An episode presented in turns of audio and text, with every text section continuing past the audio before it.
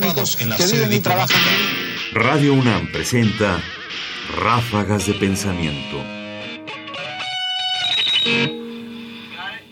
Las relaciones entre científicos y filósofos.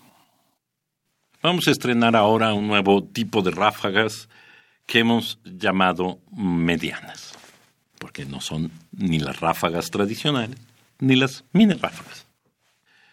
Y para empezar, hemos escogido un texto tomado del fundamento práctico de la ciencia y la tarea de la filosofía, y que reflexiona entre las relaciones entre científicos y filósofos. Escuchémoslo.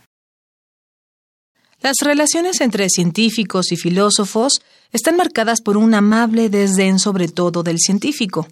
El desinterés de los científicos por la filosofía se funda en la sospecha de un devaneo intelectual en el que conocimientos rudimentarios de la historia de la filosofía prestan a esos científicos o filósofos de la ciencia las deseadas orientaciones. La filosofía, por su origen, tiene que ver con templos, con pórticos y jardines, después con salones y cafés, adecuados tal vez para una satisfacción en el pensamiento puro. Junger Mittelstrass, el fundamento práctico de la ciencia y la tarea de la filosofía.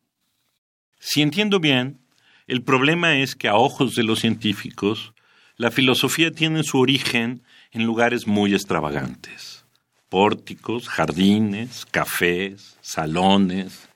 Y vete a saber tú si ahora en el bar, o en la cancha de tenis, o en el golf, o en el gimnasio. Y que el lugar es probablemente la que hace dudar de que todos estos devaneos que los filósofos tienen se originan en un tono que se encuentra en un lugar demasiado relajado y sin el rigor del laboratorio. Por supuesto, es una mirada miope. Y a veces ese desdén se convierte justamente en un equívoco o en una razón falsa para no entender que la filosofía requiere de una libertad que se encuentra en el jardín o en el café. Radio UNAM presentó Ráfagas de Pensamiento.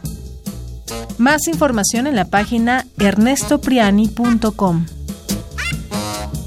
Busca el podcast en www.radiopodcast.unam.mx diagonal podcast. Comentarios Ernesto Priani Saizó. Producción Ignacio Bazán Estrada.